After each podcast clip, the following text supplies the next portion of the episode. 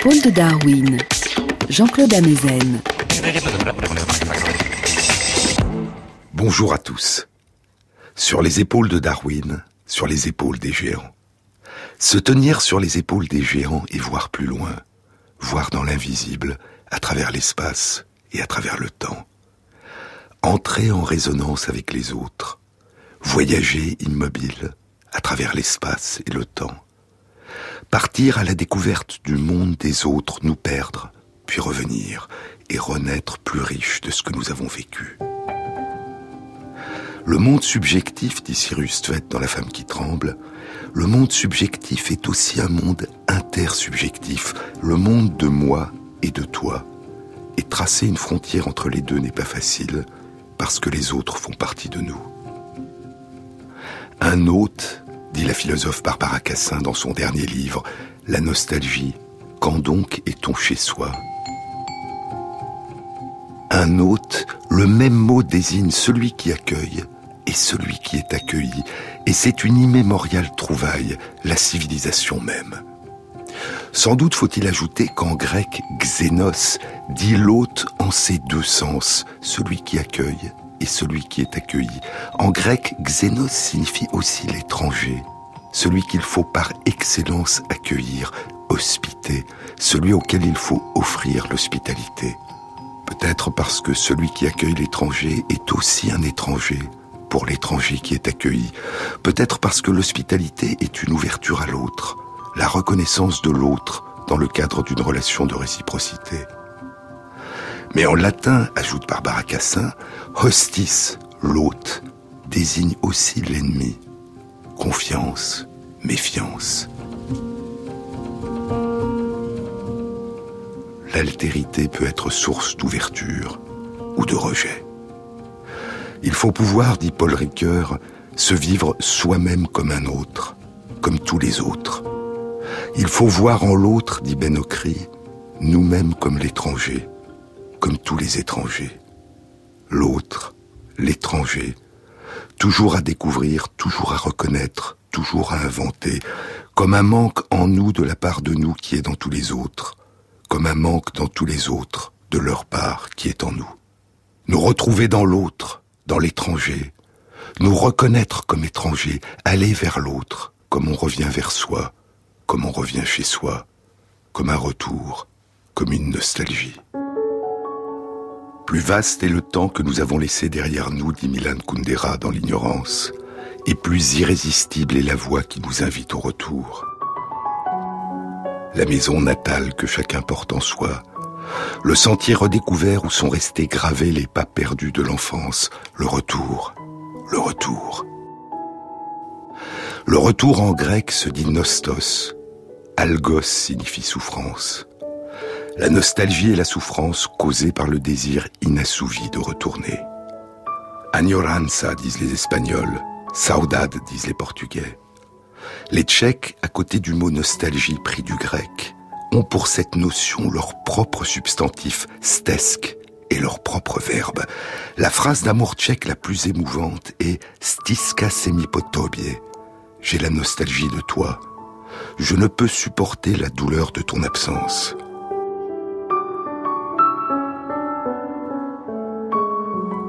En espagnol, añoranza vient du verbe añorar, avoir de la nostalgie, qui vient du catalan enyorar, dérivé lui du mot latin ignorare, ignorer. La nostalgie apparaît comme la souffrance de l'ignorance. Tu es loin et je ne sais pas ce que tu deviens. L'Odyssée, dit Barbara Cassin, l'Odyssée qui fonde avec l'Iliade la langue et la culture grecque, est l'épopée qu'un poète aveugle qui n'a sans doute jamais existé, Homère, a composé pour chanter les péripéties du retour d'Ulysse, le héros aux mille tours. C'est par excellence le poème de la nostalgie.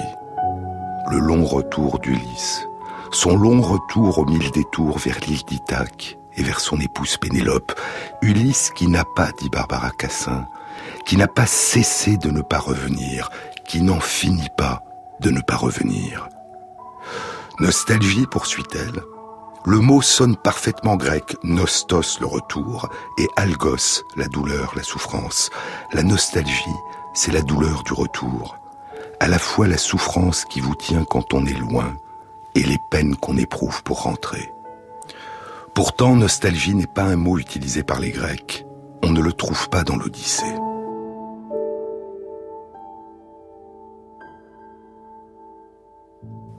Je vous disais dans une précédente émission que le mot empathie qui décrit cette extraordinaire capacité que nous avons de nous mettre à la place de l'autre, de vivre en nous ce que vit l'autre, ses émotions, ses intentions, et de les devancer, de nous les approprier, de nous projeter dans son futur. Le mot empathie a été forgé au début du XXe siècle à partir de la langue grecque, pour traduire un terme de la langue allemande, Einfühlung, sentir à l'intérieur, ressentir en soi ce que ressent l'autre.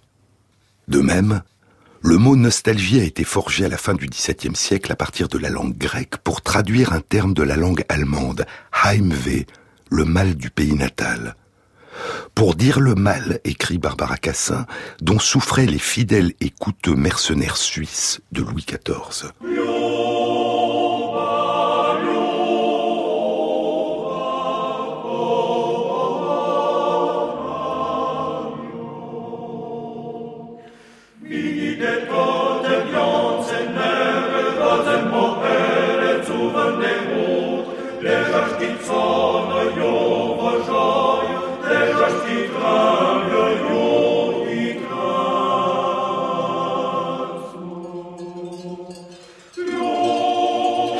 Suisses désertaient quand ils entendaient le chant des alpages, cet air si chéri des Suisses, écrit Rousseau dans son dictionnaire de la musique, qu'il fut défendu sous peine de mort de le jouer dans leurs troupes, parce qu'il faisait fondre en larmes, déserter ou mourir ceux qui l'entendaient, tant il excitait en eux l'ardent désir de revoir leur pays.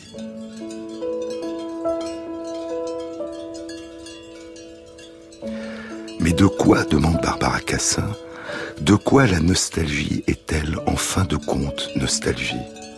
Est-elle nostalgie du même ou nostalgie de l'autre?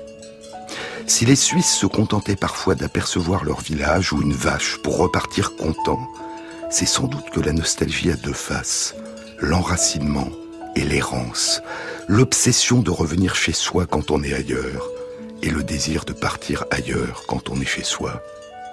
Zimmermann qui a écrit l'article Nostalgie dans le supplément de l'encyclopédie de Diderot et d'Alembert, écrit dans son traité de l'expérience Tout Suisse sent comme moi la maladie du pays sous un autre nom au milieu de sa patrie lorsqu'il pense qu'il vivra mieux à l'étranger. L'allemand sait le dire, poursuit Barbara Cassin. Heimweh, le mal du pays. Fernweh, le mal du lointain. Et il y a un autre mot de la langue allemande, Sehnsucht, pour une nostalgie ouverte, qui ne revient jamais sur elle-même. Das Sehnen nomme pour le philosophe Fichte l'aspiration du moi, tendance, besoin, gêne, vide, qui cherche à se combler et n'indique pas à partir de quoi. Mais quand donc est-on chez soi demande Barbara Cassin. Quand donc sait-on qu'on est chez soi? Comment reconnaît-on pour de bon son île? On la reconnaît, je crois, parce qu'on y est reconnu. Quand donc est-on chez soi?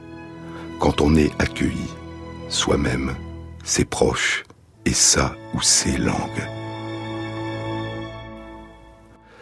Quand notre nostalgie des autres rencontre la nostalgie que les autres ont de nous, quand l'échange devient partage, devient don.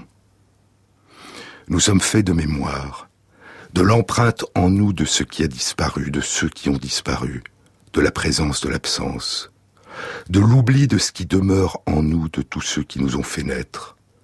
Et avant de construire, nous reconstruisons. Avant d'inventer, nous réinventons. Nous nous réapproprions ce qui nous a été transmis par celles et ceux dont nous éprouvons le manque.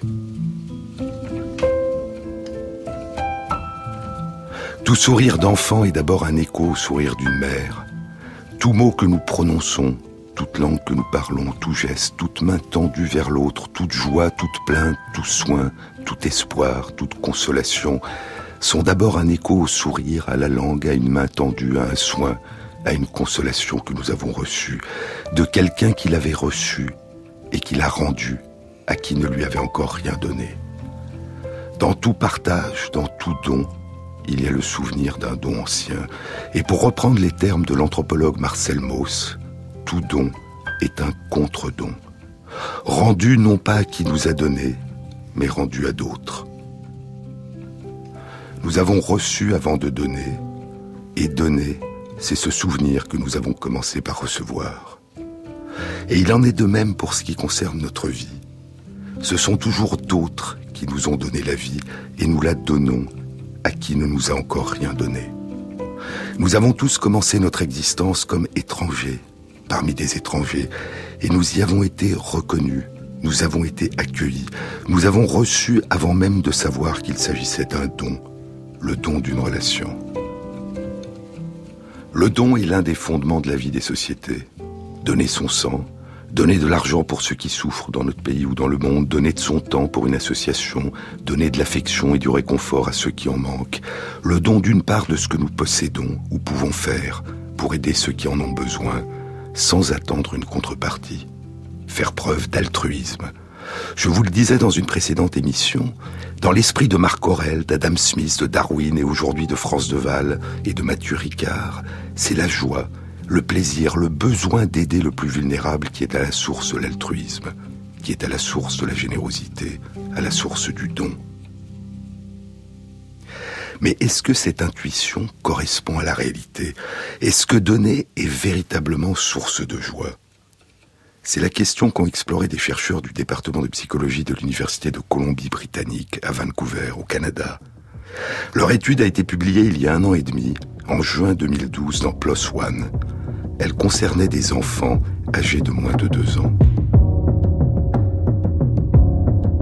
Sur les épaules de Darwin, Jean-Claude Amezen sur France Inter.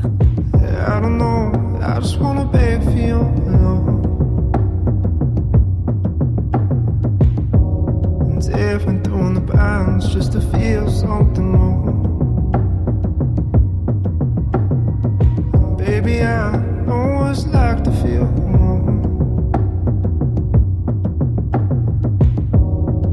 waiting for a spark just light up the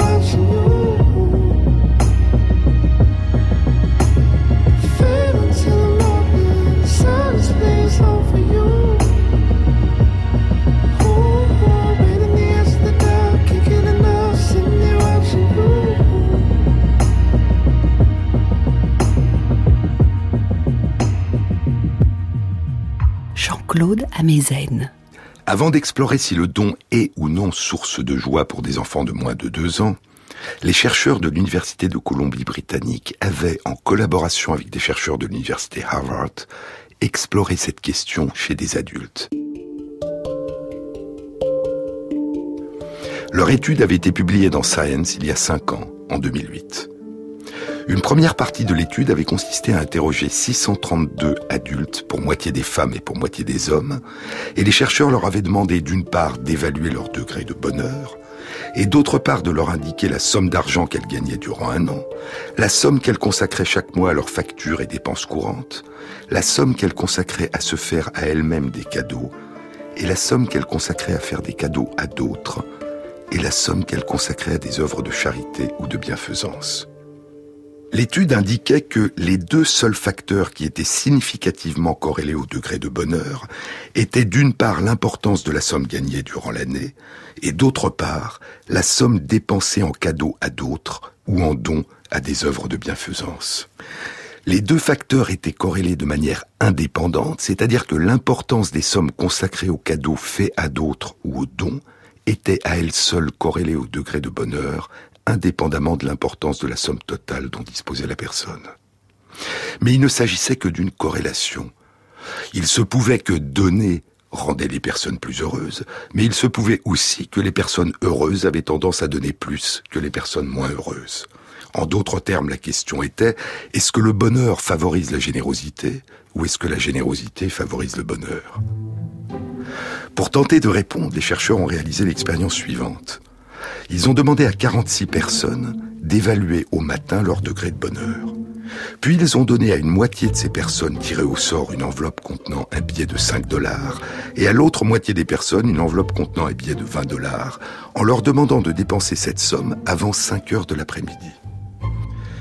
À une moitié des personnes, les chercheurs ont demandé d'utiliser cette somme pour régler des dépenses personnelles ou se faire à elles-mêmes un cadeau. Et à l'autre moitié des personnes, ils ont demandé de l'utiliser pour faire un cadeau à une personne de leur choix ou un don à une œuvre de bienfaisance de leur choix. Puis, un peu après 17 heures, ils ont demandé à chacune des personnes d'évaluer le degré de bonheur qu'elles ressentaient. Les personnes ayant utilisé l'argent pour faire un cadeau à d'autres ou un don rapportaient un degré de bonheur dans la soirée qui était supérieur à celui des personnes qui avaient utilisé l'argent pour leurs dépenses personnelles ou pour se faire à elles-mêmes un cadeau. Et ce degré supplémentaire de bonheur était indépendant de la somme, 5 dollars ou 20 dollars, qu'elles avaient reçue et dont elles avaient fait don. Une fois ces résultats obtenus, les chercheurs ont exposé à une centaine d'étudiants de leur université le principe et les méthodes de leur étude, sans leur donner les résultats, et les chercheurs ont demandé aux étudiants de prédire quelles seraient les conditions qui, à leur avis, rendraient les personnes les plus heureuses. Et les étudiants, dans leur grande majorité, se sont doublement trompés. Ils ont pensé que les personnes seraient d'autant plus heureuses qu'elles utiliseraient l'argent pour leurs dépenses personnelles plutôt que pour un don, et ils ont pensé que recevoir une somme de 20 dollars les rendrait plus heureuses que de disposer d'une somme de 5 dollars. Le titre de l'étude était Dépenser de l'argent pour les autres favorise le bonheur. Donner une partie de ce que l'on a reçu, concluaient les chercheurs, transforme l'argent en bonheur. Dans d'autres circonstances, il semble que l'importance de la somme donnée peut avoir un effet. Il y a deux mois, en septembre 2013, une nouvelle étude sur les conséquences émotionnelles et affectives du don était publiée dans PLOS ONE. Elle était réalisée par des chercheurs des universités Duke et Harvard aux États-Unis, de l'université Pompeu Fabra à Barcelone en Espagne, avec la participation de deux des chercheuses qui avaient publié l'étude dont je viens de vous parler. L'étude publiée il y a deux mois avait pour but d'explorer les effets d'un don réalisé dans le cadre du travail, dans le cadre de l'entreprise. Plus d'une centaine de personnes employées dans une banque en Australie, ayant donné leur accord pour participer à une recherche, ont rempli un questionnaire confidentiel dans lequel elles évaluaient leur degré de bonheur et leur degré de satisfaction quant à leur travail. Deux semaines plus tard, elles étaient informées par email que leur employeur leur avait donné un bon correspondant pour la moitié des personnes à une somme de 25 dollars et pour l'autre moitié des personnes à une somme de 50 dollars. Cette somme pouvait être versée en ligne à une œuvre de charité de leur choix. Une semaine plus tard, le degré de bonheur et de satisfaction quant à leur travail des personnes qui avaient fait le don de 50 dollars à l'œuvre de bienfaisance de leur choix était significativement plus élevé. Mais ça n'était pas le cas des personnes qui avaient fait le don de 25 dollars. D'autres recherches suggèrent que le sentiment de joie lors d'un don peut aussi dépendre du degré de liberté que l'on a de faire le don et du choix du bénéficiaire du don. En 2007, une étude publiée dans Science avait suggéré qu'une contribution obligatoire au bien commun, sous la forme d'un impôt que l'on considère juste et utile aux autres, est un motif de satisfaction. mais qu'un don volontaire, une contribution volontaire au bien commun, donne encore plus de satisfaction. Elle fait naître une sensation de bien-être que la langue anglaise nomme a warm glow, une douce chaleur, qui est probablement liée au fait de se sentir entièrement responsable du don. Il y a deux ans, en 2011, une étude publiée dans PLOS ONE suggérait que pour un cadeau de même prix, faire un cadeau à une personne très proche rendait plus heureux que faire un cadeau à une personne moins proche. Mais oublions les dons d'argent et les adultes, et revenons à l'étude publiée il y a un an dans PLOS ONE, dans laquelle des chercheurs du département de psychologie de l'Université de Colombie-Britannique se sont demandé quelles émotions pouvaient être ressenties par de petits enfants lorsqu'ils font un don. Leur étude concernait 20 enfants âgés de près de 2 ans. Les plus petits avaient 22 mois, les plus grands 23 mois. L'expérience est la suivante. Chaque enfant est mis en présence de trois animaux en peluche et chaque animal en peluche tient un bol dans ses mains. Le chercheur donne à l'enfant une friandise, et le chercheur montre à l'enfant que l'animal en peluche adore lui aussi manger des friandises. Quand le chercheur en place une dans le bol de l'animal, celui-ci dit plusieurs fois miam miam miam, émet des bruits de mastication et pousse discrètement la friandise au fond de son bol où elle disparaît à travers un double fond.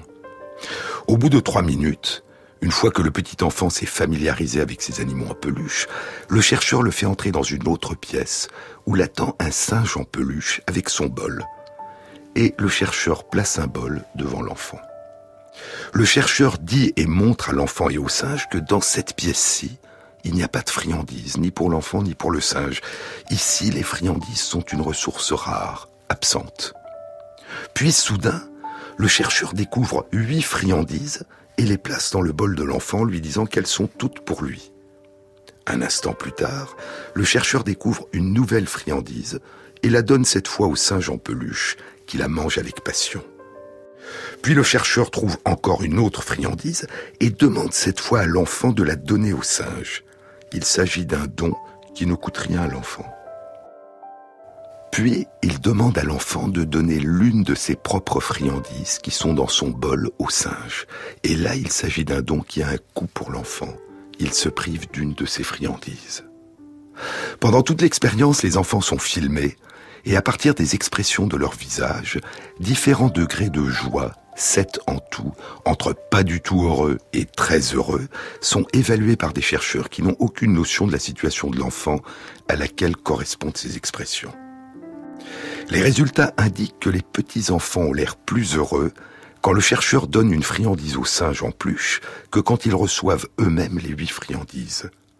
Ils ont l'air plus heureux quand ils donnent eux-mêmes au singe la friandise trouvée par le chercheur que quand le chercheur la donne au singe. Et ils ont l'air encore plus heureux quand ils donnent au singe en peluche l'une de leurs propres friandises, prises dans leur propre bol, que lorsqu'ils donnent la friandise trouvée par le chercheur. En d'autres termes, c'est le véritable don, celui qui a un coût pour eux, celui au cours duquel ils se privent de ce qu'ils donnent, qui leur procure le plus de bonheur.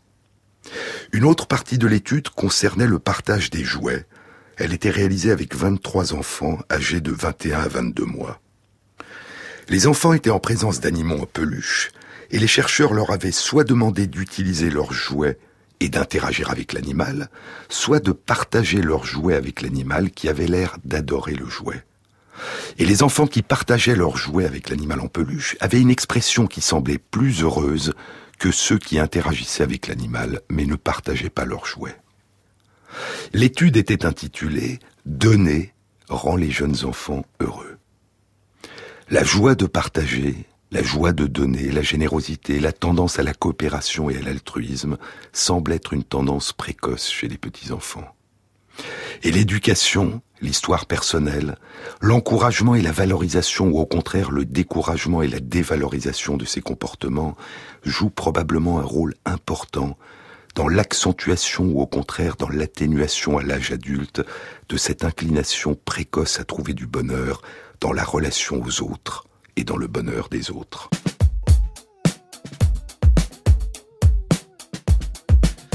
De revoir cet endroit chaque année en l'état, le plongeoir tout là-bas et le sable de 5K, les gouttes d'eau et les carreaux. Cette image ne change pas. La même plage et toi dedans.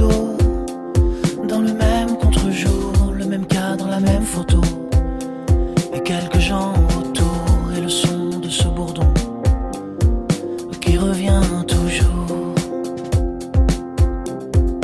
Les sons grands ouverts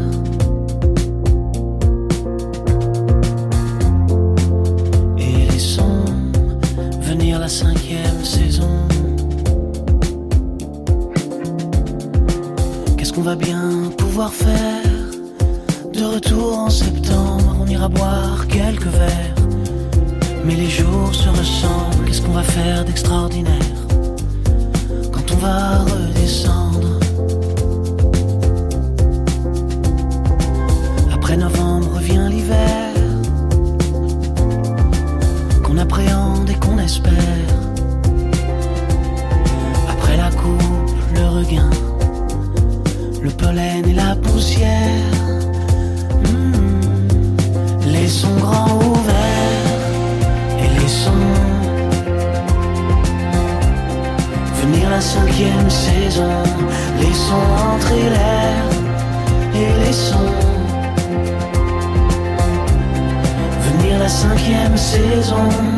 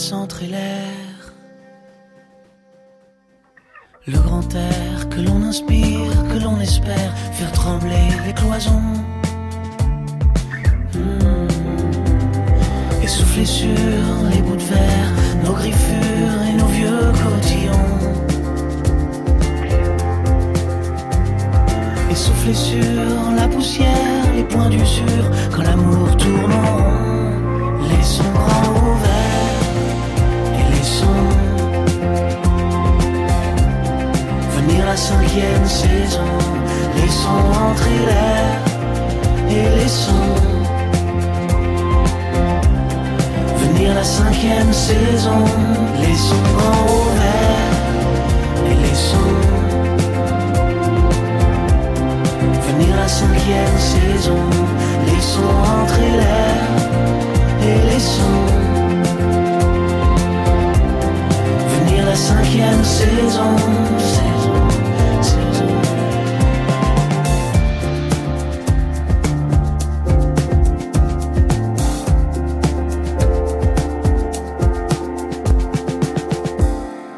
Amezen sur France Inter. Donner, partager. Ressentir de l'empathie, de la sympathie pour les autres. Avoir le souci des autres. Ressentir du bonheur à la vue de leur bonheur et de la tristesse à la vue de leur malheur. Ces émotions, ces états affectifs et ces comportements sociaux sont présents en nous dès la petite enfance. Et ils sont aussi présents sous diverses formes chez nos plus proches parents non humains, les chimpanzés et les bonobos. Y a-t-il des facteurs qui pourraient favoriser le développement de cette attention à l'autre, au bien-être de l'autre, et d'autres facteurs qui pourraient au contraire défavoriser ce développement ou le freiner?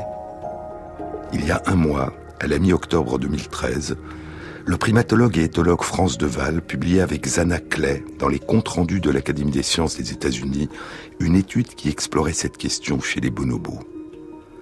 Pendant longtemps, les bonobos ont été pris pour des chimpanzés, des chimpanzés particulièrement graciles et doux. Et ce n'est qu'il y a un peu plus de 80 ans, en 1929, que les bonobos ont été distingués des chimpanzés. Ils ont d'abord été considérés comme une sous-espèce de chimpanzé, avant d'être reconnus comme une espèce à part entière. L'ADN, le génome complet d'un chimpanzé, a été séquencé pour la première fois en 2005, quatre ans après le premier séquençage complet d'un génome humain.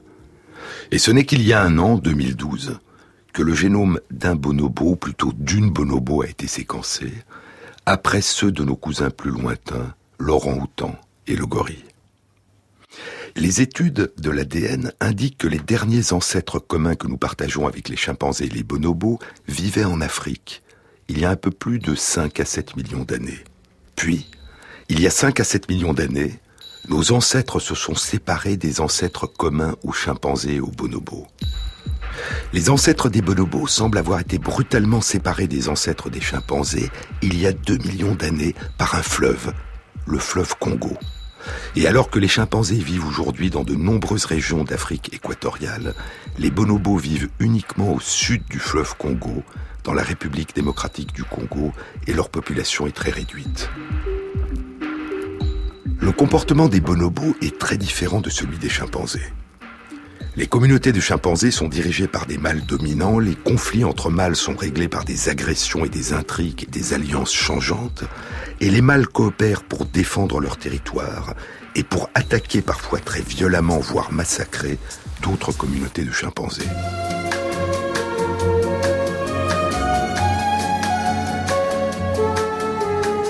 Au contraire, les bonobos sont pacifiques leurs communautés peu hiérarchisées sont habituellement dirigées par des femelles et il n'y a jamais eu aucune indication de guerre entre communautés de bonobos.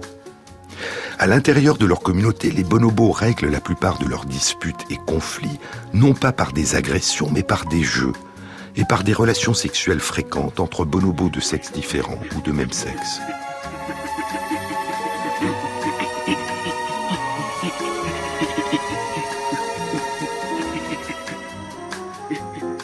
Certains chercheurs les ont nommés les chimpanzés hippies. Parce que nos plus proches parents non humains sont les chimpanzés agressifs et experts en intrigues politiques et les bonobos pacifistes, joueurs et hédonistes, France Deval a caractérisé les êtres humains de primates schizophrènes, proches par certains de nos comportements à la fois des uns et des autres, capables de violence et de bonté, d'intrigue et de jeux gratuits, d'instrumentalisation des autres, et de générosité. Mais si les comportements des collectivités de chimpanzés et de bonobos sont typiquement très différentes, des comportements qui traduisent le souci de l'autre, l'attention à l'autre, l'empathie, la sympathie, la générosité et l'altruisme sont présents sous des formes différentes et dans des circonstances différentes chez nos deux cousins non humains. Je vous ai parlé la semaine dernière du recueil des petits chimpanzés orphelins par des mères et des pères d'adoption qui ne leur sont pas apparentés. Et parmi les nombreux comportements communs aux êtres humains, aux chimpanzés, aux bonobos, il y a l'existence, lors de conflits, de comportements de consolation par des témoins à l'égard de ceux qui sont dans la détresse. Ce sont ces comportements de consolation que Zanaclet et France Deval ont explorés chez de jeunes bonobos vivant en liberté dans les forêts d'une réserve naturelle protégée en République démocratique du Congo. Les chercheurs ont observé au total 373 situations de détresse suivant des conflits ou l'exposition à un danger chez 36 bonobos d'âges différents, des adultes, des adolescents, des enfants. L'étude indique que les enfants bonobos, lorsqu'ils sont témoins de la détresse des autres, viennent plus souvent les consoler que les adultes. Y a-t-il des facteurs qui favorisent ce comportement de consolation? Cette envie et cette capacité de venir soulager la détresse des autres. L'étude indique que la probabilité pour un enfant de venir consoler et la durée de la consolation durant laquelle l'enfant prend dans ses bras celle ou celui qui est dans la détresse sont étroitement corrélées à plusieurs facteurs. Le premier est la rapidité avec laquelle l'enfant domine sa propre réaction de détresse ou de peur devant la détresse de l'autre. Un autre facteur est le temps passé d'une manière générale à jouer avec d'autres enfants et adultes. Un autre facteur encore est la fréquence des moments où c'est l'enfant qui initie les périodes de jeu. Un autre encore est le nombre d'amis qu'a l'enfant. En d'autres termes, plus l'enfant est capable de surmonter et de contrôler ses propres réactions de détresse devant la détresse des autres, plus il a de liens sociaux avec d'autres enfants et adultes, plus il les incite à jouer avec lui, à partager des activités joyeuses et ludiques, et plus la probabilité est grande qu'il offrira réconfort et consolation à ceux qui souffrent. Avoir appris à surmonter ses propres réactions émotionnelles d'angoisse et d'inquiétude favorise la transformation de l'empathie, cette capacité à ressentir la détresse de l'autre en sympathie, cette capacité d'apporter de l'aide à d'autres. Est-ce d'avoir appris à contrôler leurs propres réactions de détresse qui favorise cette plus grande sociabilité des enfants qui apportent leur réconfort à ceux qui souffrent Ou est-ce leur plus grande sociabilité, la plus grande richesse des liens qu'ils ont tissés avec les autres qui les aide à surmonter leurs réactions de détresse l'étude apporte indirectement un élément de réponse. En effet, parmi les enfants bonobos présents dans la réserve naturelle protégée, il y avait des orphelins dont la mère avait été tuée par des chasseurs ou enlevée par des trafiquants d'animaux, et ces orphelins avaient été sauvés et emmenés à la réserve, où ils avaient été nourris et élevés au début par des femmes, des mères humaines de substitution. Les autres enfants bonobos avaient été élevés par leur propre mère et avaient donc tissé dès leur naissance des liens étroits avec la mère et les adultes et enfants de la communauté. L'étude indique que les orphelins avaient plus de mal et mettaient plus de temps à contrôler leur détresse quand ils étaient exposés à la détresse des autres, et ils avaient plus tendance à fuir et moins tendance à venir consoler. Ils passaient moins de temps à jouer, avaient moins d'amis, et invitaient moins souvent les autres à jouer avec eux. Il semble y avoir un lien étroit entre la précocité des liens de tendresse et de jeu qui relient le petit enfant à sa mère et aux autres, et la capacité à surmonter ses peurs et la capacité à apporter son aide aux autres. Avoir reçu très tôt de la tendresse et du réconfort facilite la capacité à en offrir à son tour. La capacité à rendre à d'autres le don qui a été reçu, à tisser avec d'autres les mêmes liens que ceux qu'a tissé la mère avec son enfant. Avoir connu très tôt le réconfort, avoir fait l'expérience très tôt du soulagement qu'apporte le réconfort, renforce probablement la certitude que le réconfort apporte du soulagement, que ce qui a été vrai pour soi est aussi vrai pour les autres. L'étude de Zanaclet et de France Deval montre que les jeunes orphelins ont gardé la capacité de tisser des liens avec les autres, de jouer avec les autres et de consoler ceux qui sont dans la détresse. Mais ils ont plus de mal que ceux qui ont été élevés par leur mère depuis leur naissance. La détresse et la privation temporaire du lien aux autres, surtout quand elles surviennent très tôt dans la vie, sont de profonds traumatismes qui laissent une empreinte. C'est vrai chez les petits bonobos, et c'est aussi vrai pour nous. C'est vrai pour les enfants humains. Et il nous faut donner l'affection qui leur manque à ceux qui en ont été privés et que leur détresse a en partie coupé des autres. Il nous faut leur donner ce dont ils ont été privés, ce qu'ils n'ont pas reçu, pour qu'ils puissent surmonter leur détresse, se tourner vers les autres et donner aux autres ce que nous leur aurons donné, ce que Georges Semprun appelle le lait de la tendresse humaine.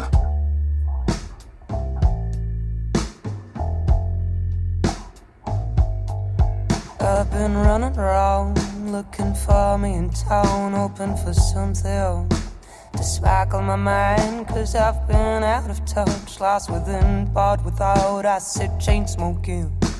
I am to the bars. Yes, my laugh has turned fake and my tears have turned dry. But my bluff is so fine, no one takes the time. But you were far and come crying me. Eyes fly and come crying.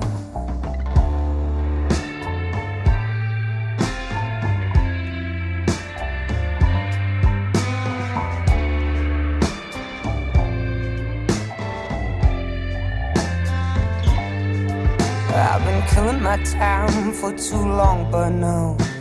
I don't even know how to catch back with the floor right now. Nothing feels right, and I'm glued to the floor. And everything I try, I did better before. So I do and undo myself overnight. I tear off the mask and I put up with the. But you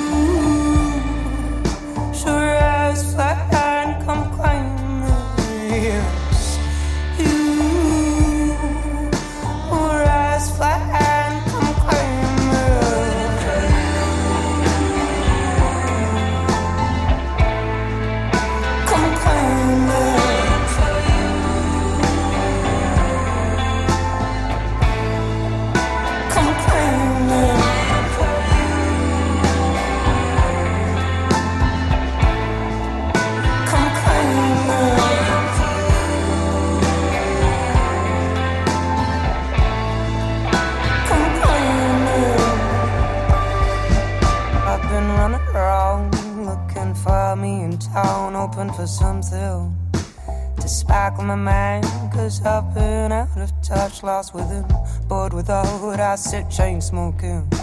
And I empty the bars. Yes, my laugh has turned fake, and my tears have turned dry.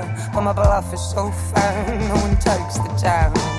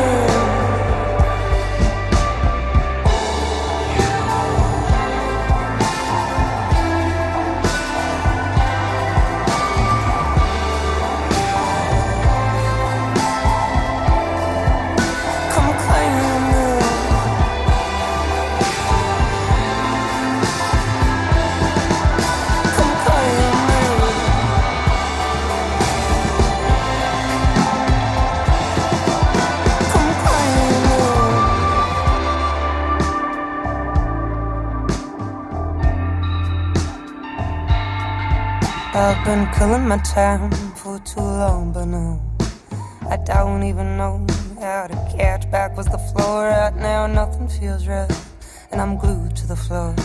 And everything I tried, I did better before. So I do and undo myself overnight. I tear off the mask and I put up with the face. France Inter, sur les épaules de Darwin, Jean-Claude Amezen. Les traumatismes vécus dans la petite enfance, s'ils ne sont pas réparés, peuvent laisser des empreintes profondes et durables qui peuvent persister durant la vie adulte, non seulement chez nous, ou nos cousins primates non humains, mais aussi chez d'autres animaux aujourd'hui menacés, dont la vie sociale est complexe. Les éléphants, ces splendides et paisibles géants que Romain Gary avait appelés les racines du ciel. Je vous ai déjà parlé de la vie sociale complexe des éléphants. Souvenez-vous. Les éléphants naissent dans des groupes menés par une matriarche, une grand-mère ou une arrière-grand-mère dont certaines ont atteint l'âge de plus de 60 ans. Les troupeaux, en général un groupe de 8 à 15 éléphants de la même famille, sont constitués d'une matriarche, de plusieurs femelles de tous âges et de jeunes mâles. Les petits sont élevés par leur mère et par les autres mères du groupe. À l'adolescence, vers l'âge de 15 ans, les mâles quittent leur mère et leur groupe et partent vivre seuls ou se mêler pour un temps à un groupe de mâles plus âgés. Ils ne rejoindront un troupeau que brièvement, à la saison des amours. Le reste du temps, ils vivent à l'écart, les plus âgés souvent solitaires. Depuis plus de dix ans, une série de travaux a révélé l'importance pour la survie du groupe de la présence d'une matriarche, de sa mémoire, de la longue expérience qu'elle a accumulée durant toute sa vie. L'une des premières grandes études dans ce domaine a été publiée en 2001 par un groupe de chercheurs animé par Karen McComb de l'Université de Sussex à Brighton en Grande-Bretagne et de l'Université KwaZulu-Natal à Durban en Afrique du Sud. L'étude avait été menée dans la réserve d'éléphants du parc national de Amboseli au Kenya, où durant une trentaine d'années des données avaient été accumulées sur l'histoire individuelle de plus de 1700 éléphants. Karen McComb et ses collaborateurs ont étudié pendant une durée de 7 ans 21 familles d'éléphants qui étaient menées chacune soit par une matriarche âgée de 55 ans ou plus, soit par une matriarche plus jeune, âgée d'environ 35 ans. Lorsqu'un troupeau d'éléphants détecte la présence d'un autre troupeau, les deux troupeaux émettent des appels particuliers qu'on appelle des appels de contact. Les barrissements au son de trompette des éléphants nous semblent extrêmement bruyants, mais la plupart de leurs appels nous sont inaudibles. Ce sont des sons dont les longueurs d'onde sont trop graves, trop lentes pour être perçus par l'oreille humaine. Ce sont des cris infrasoniques dont seules certaines harmoniques nous sont parfois audibles. Ces appels leur permettent de communiquer sur des distances qui peuvent atteindre 10 km et les appels de contact des troupeaux qui se rencontrent sont eux aussi émis dans ces infrasons. Connaissant l'histoire individuelle depuis 30 ans de chacun des éléphants de ces 21 familles, les chercheurs ont enregistré puis diffusé par haut-parleurs à chacune de ces familles une série d'appels de contact provenant soit de groupes d'éléphants que les matriarches avaient rencontrés il y a longtemps, soit de groupes qu'elles n'avaient jamais rencontrés. Chacune des 21 familles répondait aux appels de contact de groupes inconnus en se disposant en cercle, en adoptant une réaction de défense et en remuant leurs trompes et en humant l'air environnant à la recherche d'odeurs. Mais le comportement des familles était très différent en réponse à des appels émis par des groupes d'éléphants qui avaient déjà été rencontrés par le passé. Les familles menées par de jeunes matriarches, âgées d'environ 35 ans, répondaient souvent à des appels de contact émis par des familles d'éléphants rencontrées par le passé, de la même manière qu'à des appels d'inconnus, en se disposant en cercle, puis en humant l'air et en remuant leurs trompes dans tous les sens. Mais les familles menées par des matriarches âgés de 55 ans et plus n'adoptaient pas cette réaction d'alerte et de défense en réponse à des appels provenant de groupes d'éléphants déjà rencontrés par le passé, elles les accueillaient dans le calme. Et ainsi, les matriarches âgées semblent être les gardiennes de la mémoire du groupe, lui évitant les réactions émotionnelles d'angoisse qui provoquent un stress inutile et lui permettant de poursuivre une forme de coexistence pacifique, une forme de coopération avec des groupes déjà rencontrés par le passé. L'étude révélait aussi pour la première fois une autre donnée inattendue. Dans les familles d'éléphants menées par une matriarche de 55 ans et plus, chaque mère avait en moyenne plus d'enfants que celle qui était menée par une matriarche plus jeune. Les éléphants ont besoin de beaucoup d'eau pour étancher leur soif et se rafraîchir. Ils boivent, s'aspergent d'eau, ils prennent des bains de boue qui les protègent de la chaleur, et la sécheresse qui tarit les lacs et les cours d'eau et détruit les plantes dont ils consomment une très grande quantité, et avec les humains qui détruisent leur habitat et qui les tuent pour récupérer leur défense d'ivoire, leur plus grand ennemi. En 2008, une étude suggérait que les familles menées par une matriarche plus âgée ont plus de chances de survivre aux périodes de sécheresse. En effet, ces matriarches semblent trouver les endroits où se nourrir et où s'abreuver, tout en protégeant les éléphantaux des prédateurs qui font le guet dans ces rares endroits hospitaliers. Il y a deux ans, en 2011, l'équipe de Karen McComb publiait les résultats d'une nouvelle étude réalisée comme la précédente dans la grande réserve d'éléphants du parc national de Amboseli, au Kenya. Cette étude concernait l'effet de l'âge des matriarches dans la réponse des familles d'éléphants à des cris qui ne sont pas des cris d'appel émis par d'autres groupes d'éléphants, mais des rugissements de lions. Karen McComb et son équipe ont diffusé par haut-parleurs des enregistrements de rugissements, des rugissements de un, deux ou trois lions, ou des rugissements d'une, de deux ou de trois lionnes, à proximité de 39 familles d'éléphants menées par des matriarches plus ou moins âgés. Les rugissements de 1, de 2 ou de 3 lions signalent l'existence d'un danger important pour les jeunes éléphants. En revanche, les rugissements de 1, de 2 ou de 3 lionnes ne représentent pas un danger. Il faut une attaque coordonnée de 7 lionnes pour tuer un jeune éléphant. Lorsque l'enregistrement diffusé était celui des rugissements de 3 lions, de 2 lions ou d'un seul lion, les familles d'éléphants menées par une matriarche âgée réagissaient de la même manière au danger, en formant un cercle. Toutes les éléphantes adultes se plaçant à la périphérie du cercle face à l'extérieur, présentant une barrière de défense d'ivoire, et les plus jeunes étant à l'intérieur du cercle. Mais les familles d'éléphants menées par une matriarche plus jeune, qui réagissaient au rugissement de trois lions, avaient tendance à ne pas réagir au rugissement de deux lions d'un seul lion, elle sous-estimait le danger et ne protégeait pas les jeunes.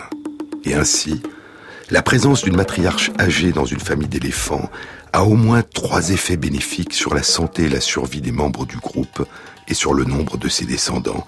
Premièrement, une diminution des conséquences nocives du stress inutile, dans les cas de rencontres avec des groupes connus d'éléphants.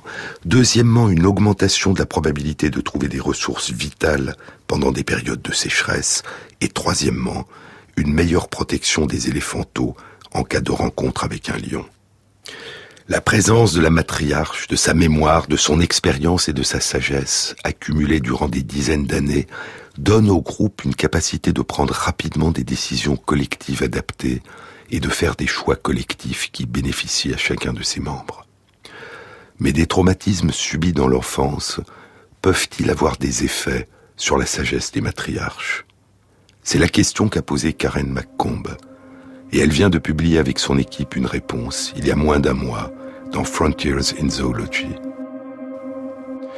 Depuis les années 1960 jusqu'aux années 1990, les conservateurs des parcs nationaux d'Afrique du Sud, dont le parc national Kruger, avaient l'habitude de faire tuer par des chasseurs professionnels des troupeaux d'éléphants repérés par hélicoptère lorsqu'ils estimaient qu'il y avait trop d'éléphants dans le parc. Les petits, habituellement âgés de 4 à 10 ans, qui assistaient au massacre, étaient épargnés. À ces orphelins s'ajoutaient ceux dont la mère et le troupeau étaient tués par des chasseurs d'ivoire. Une grande partie de ces orphelins ont été depuis recueillis dans le parc national Pilansberg, en Afrique du Sud, et certains, devenus adultes, ont eu un comportement étrange. Des mâles ont tué plus de 100 rhinocéros, un comportement qui n'avait jamais été observé jusque-là, et des femelles ont attaqué des voitures de touristes. Mais la question qu'ont posée Karen McComb et son équipe est la suivante. Quel est le comportement des matriarches qui ne présentent apparemment aucun trouble et dont la mère et le troupeau ont été tués plus d'une trentaine d'années auparavant? Les chercheurs ont comparé le comportement de 14 troupeaux d'éléphants du parc national Pilansberg en Afrique du Sud et celui de 39 troupeaux du parc national de Amboseli au Kenya en réponse à la diffusion par haut-parleur d'enregistrements d'appels de contact provenant soit de matriarches plus ou moins âgés d'un troupeau inconnu, soit de matriarches d'un troupeau connu. En comparaison avec les troupeaux d'éléphants du parc de les troupeaux d'éléphants du parc national Pilansberg, le parc des orphelines, menés par des matriarches de même âge, répondaient de manière erratique, aléatoire, aux appels de contact. Les troupeaux pouvaient s'enfuir ou former des défenses en réponse à des appels de troupeaux connus, ou au contraire, accueillir sans défense des troupeaux inconnus. Plus de 30 ans après leur traumatisme, les matriarches communiquaient à leurs troupeaux leur désarroi affectif et social. Quel pourrait être l'effet de leur traumatisme ancien sur la capacité des troupeaux à se défendre contre les lions ou à trouver de l'eau en période de sécheresse? On ne le sait pas. Mais ce qu'indique l'étude, c'est l'importance de l'ombre si peu visible que peut projeter la tragédie vécue dans l'enfance par ces matriarches.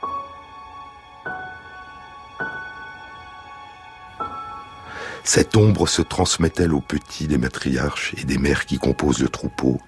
Se transmet-elle aux futurs matriarches? Les chercheurs émettent cette hypothèse, mais ils ne peuvent répondre. Ces matriarches ne peuvent plus donner aux autres ce que les hommes leur ont volé durant leur enfance.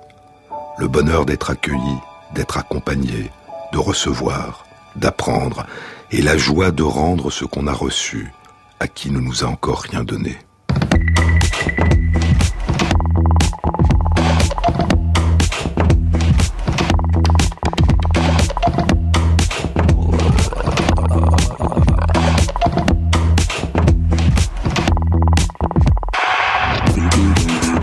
A été réalisée par Christophe Imbert avec à la prise de son Alexandre Abergel, au mixage Loïc Frapsos et Thierry Dupin pour la programmation musicale. Et merci à Christophe Magère qui intègre sur la page de l'émission sur le site franceinter.fr les références aux articles scientifiques et aux livres dont je vous ai parlé. Bon week-end à tous, à la semaine prochaine.